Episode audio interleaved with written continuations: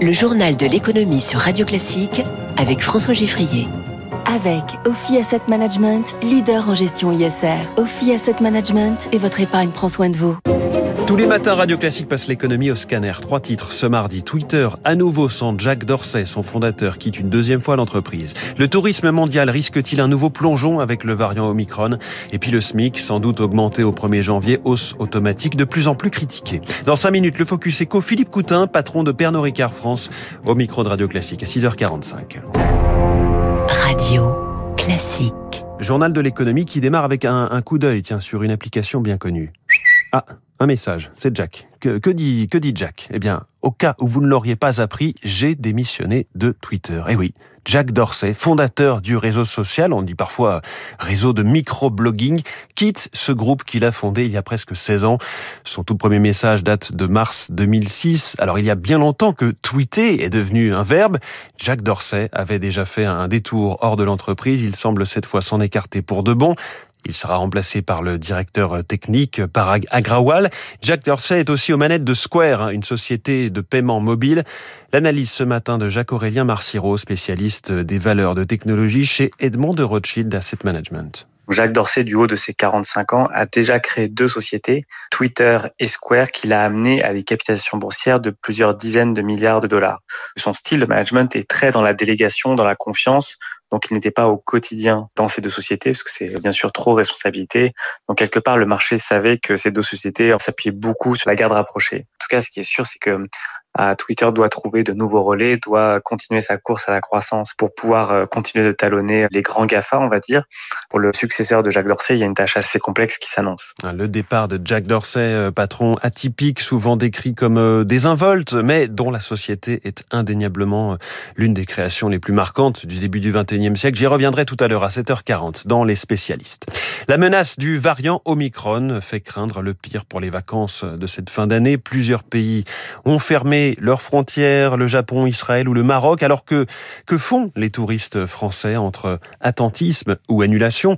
La crise sociale que traversent les Antilles s'ajoute au tableau. Émilie Vallès. Entre les barrages et le couvre-feu aux Antilles, Gilbert Cisneros, président du tour opérateur Exotisme, a préféré annuler les voyages de ses clients pour la semaine à venir en Guadeloupe et Martinique. Les gens reportent sur d'autres destinations. Ils partent soit sur l'océan Indien, soit sur les Caraïbes internationales, République dominicaine, ou ils reportent dans le temps. Voilà. Ça n'est pas neutre puisqu'on demande aux clients de suspendre ou de reporter. Ça demande du travail de faire et ça demande du travail de défaire.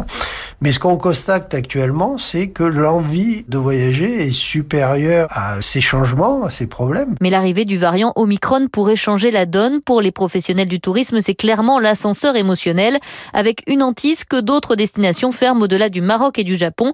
Valérie Bonnet, secrétaire générale des entreprises du voyage, syndicat du secteur. C'est le rythme de reprise qui est freiné d'un coup. C'est-à-dire qu'on avait repris un rythme vraiment, même parfois qui dépassait 2019 pour la même période, depuis septembre, septembre, octobre, début novembre, et là, ça s'est arrêté. On voit petit à petit, effectivement, euh, des clients de plus en plus dans l'attentisme parce que euh, manque de visibilité euh, sur les destinations. Mais une décision tombée hier soir rassure le secteur. Joe Biden a précisé qu'il n'anticipait pas à ce stade de nouvelles restrictions de voyage vers les États-Unis. À propos du variant et de cette cinquième vague, le ministre français de l'économie Bruno Le Maire l'a redit hier, le gouvernement continuera d'aider les entreprises si les secteurs sont de nouveau touchés.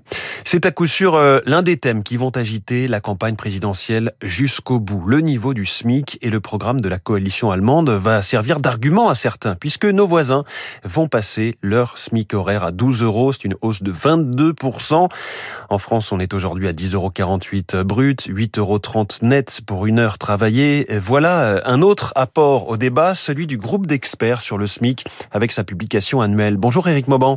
Bonjour François, bonjour à tous. On va vers une nouvelle hausse automatique en janvier, mais la préconisation est de ne pas aller au-delà.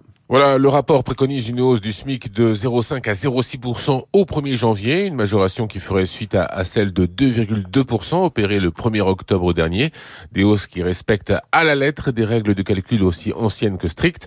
Le groupe d'experts recommande de ne pas se montrer plus généreux, il invoque pour cela plusieurs raisons. Selon lui, le phénomène des travailleurs pauvres tient plus au fait du faible nombre d'heures travaillées en temps partiel que du niveau du salaire minimal. À cela, eh bien, il faut ajouter l'absence de perspective d'évolution ou conditions de travail difficiles. Le rapport souligne également que la sortie de crise est très progressive et instable. Priorité doit être accordée à la consolidation des fortes créations d'emplois récentes. Rappelons que le chômage en France reste très élevé, 8% au troisième trimestre. Par ailleurs, la compétitivité du pays est encore trop faible, comme en atteste le déficit de la balance commerciale. Les charges sur les bas salaires ont déjà été quasiment supprimées, donc tout coup de pouce augmenterait sans contrepartie la masse salariale des entreprises françaises et écornerait davantage leur compétitivité. Merci Eric Mauban. On parlait de la coalition de l'autre côté du Rhin.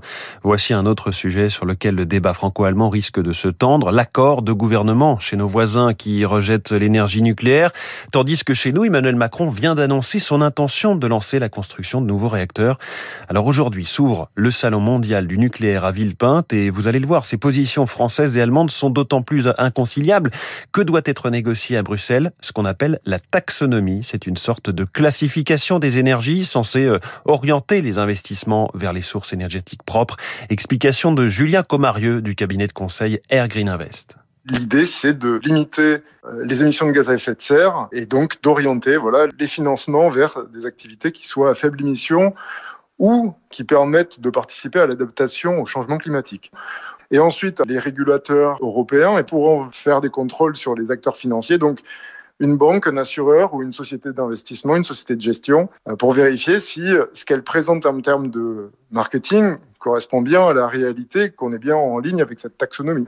Ça va sûrement devenir pénalisant pour une société qui ne respecterait pas du tout la taxonomie. Dans ce cas-là, on est sous le coup d'une sanction de l'autorité des marchés financiers. Les marchés financiers, justement, à Tokyo, le Nikkei est en ce moment orienté à la baisse, moins 0,85%. On a vu hier de timides rebonds des marchés euh, américains et européens après le, mini crack boursier de vendredi.